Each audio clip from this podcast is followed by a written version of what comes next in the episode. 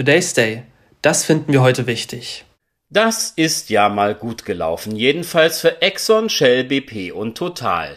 Diese und weitere Unternehmen der Mineralölindustrie haben in diesem Jahr Gewinne gemacht wie noch nie zuvor.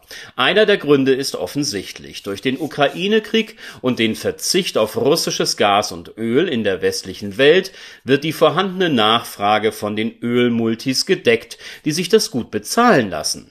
Hinzu kommt, die Produktionskosten für Mineral Mineralölprodukte, bedingt durch immer noch infolge der Corona-Zeit brachliegende und im Betrieb teure Produktionsanlagen, sind gering.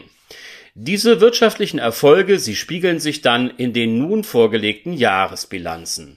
Beispiel Total. Der Konzern verdoppelte seinen Gewinn, der jetzt bei 36,2 Milliarden Dollar liegt.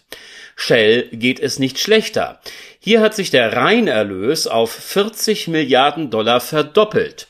Und auch das amerikanische Unternehmen Exxon profitiert von der aktuellen Lage, dessen Gewinn von 56 Milliarden Dollar 140 Prozent über dem des Vorjahres liegt.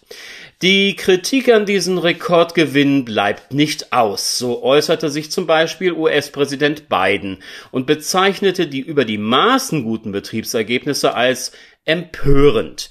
In der Bundesrepublik blickt man derweil von Seiten der Linken in den Sommer zurück und findet diese Erklärung für die zusätzlichen Einnahmen plausibel.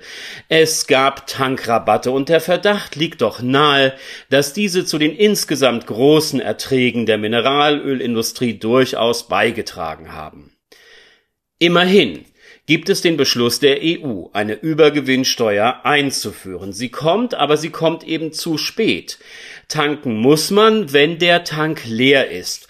Und dann ist es am Ende egal, welcher Preis an der Zapfsäule für den begehrten Liter des benötigten Antriebsmittels aufgerufen wird, denn der Endbetrag muss in jedem Fall entrichtet werden. Kurz, wer fahren muss, muss tanken und zahlen. Das sichere Wissen der Konzerne um diese unumstößliche Tatsache und das Fehlen von in ausreichender Zahl im Verkehr befindlichen Antriebsalternativen haben dazu beigetragen, dass die Rekordgewinne überhaupt realisiert werden konnten.